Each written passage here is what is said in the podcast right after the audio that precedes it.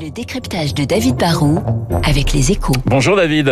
Bonjour Renaud. Dernier week-end de fermeture pour les centres commerciaux qui préparent leur réouverture pour le 19 mai. Euh, Les 800 centres commerciaux français ont sans doute trouvé le temps très long. hein. Sur les 18 derniers mois, les plus grands centres de, de, de 20 000 mètres carrés ont été fermés la moitié du temps, même pas un jour d'activité sur deux. C'est pas beaucoup. hein. Et les centres commerciaux d'environ 10 000 mètres carrés, hein, qui représentent quand même les, deux tiers du parc, sont fermés depuis mars. Avec les salles de spectacle, les stations de sport d'hiver ou l'aérien, c'est un des secteurs qui a sans doute été le plus affecté par la crise sanitaire. Est-ce que du coup vous êtes inquiet pour les centres commerciaux? Paradoxalement, non. hein. Déjà parce que la machine à distribuer des aides publiques s'est mise en route. hein. Il y a eu des aides spécifiques et relativement généreuses, à la fois pour euh, les locataires, les magasins, comme les propriétaires de centres. Alors bien sûr, il va y avoir quelques faillites, il y aura des loyers en partie impayés. 2020 et 2021 resteront comme des, des mauvaises années, c'est sûr. Mais globalement, en dépit du boom du commerce électronique, je pense que le centre commercial va rester une destination pour les Français. hein.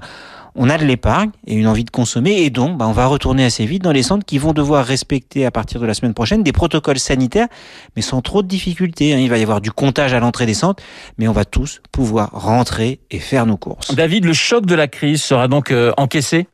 À court terme, il devrait y avoir un rebond de la consommation. On est en train de basculer sur l'été, ce qui, ce qui est bon pour les ventes de textiles. On a la fête des mères qui arrive à la fin mai, ce qui est bon pour la vente de cadeaux.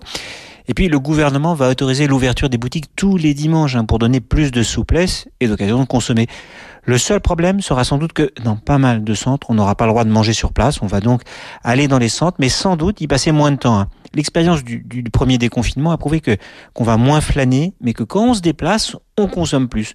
On repère sur Internet et on achète en boutique. hein. Les, les enseignes qui vont s'en sortir seront celles qui jouent de cette complémentarité. Et les centres commerciaux qui vont marcher sont ceux qui sont souvent bah, les plus haut de gamme, les plus faciles d'accès et qui offrent le plus de choix. En plus, contrairement aux, grands magasins qui dépendent beaucoup des touristes internationaux qui ne seront pas là cet été, bah, les centres sont plus tournés vers la consommation domestique. Donc l'été ne s'annonce pas trop mal car les Français sont partis pour rester en France. Le décryptage de David Barrault sur l'antenne de Radio Classique dans une petite minute, le journal de 8 heures. Je vous rappelle que mon invité à 8h15 sera euh, Jacques Attali qui publie Il y aura d'autres jolis mois de mai euh, chez Fayard. De suite.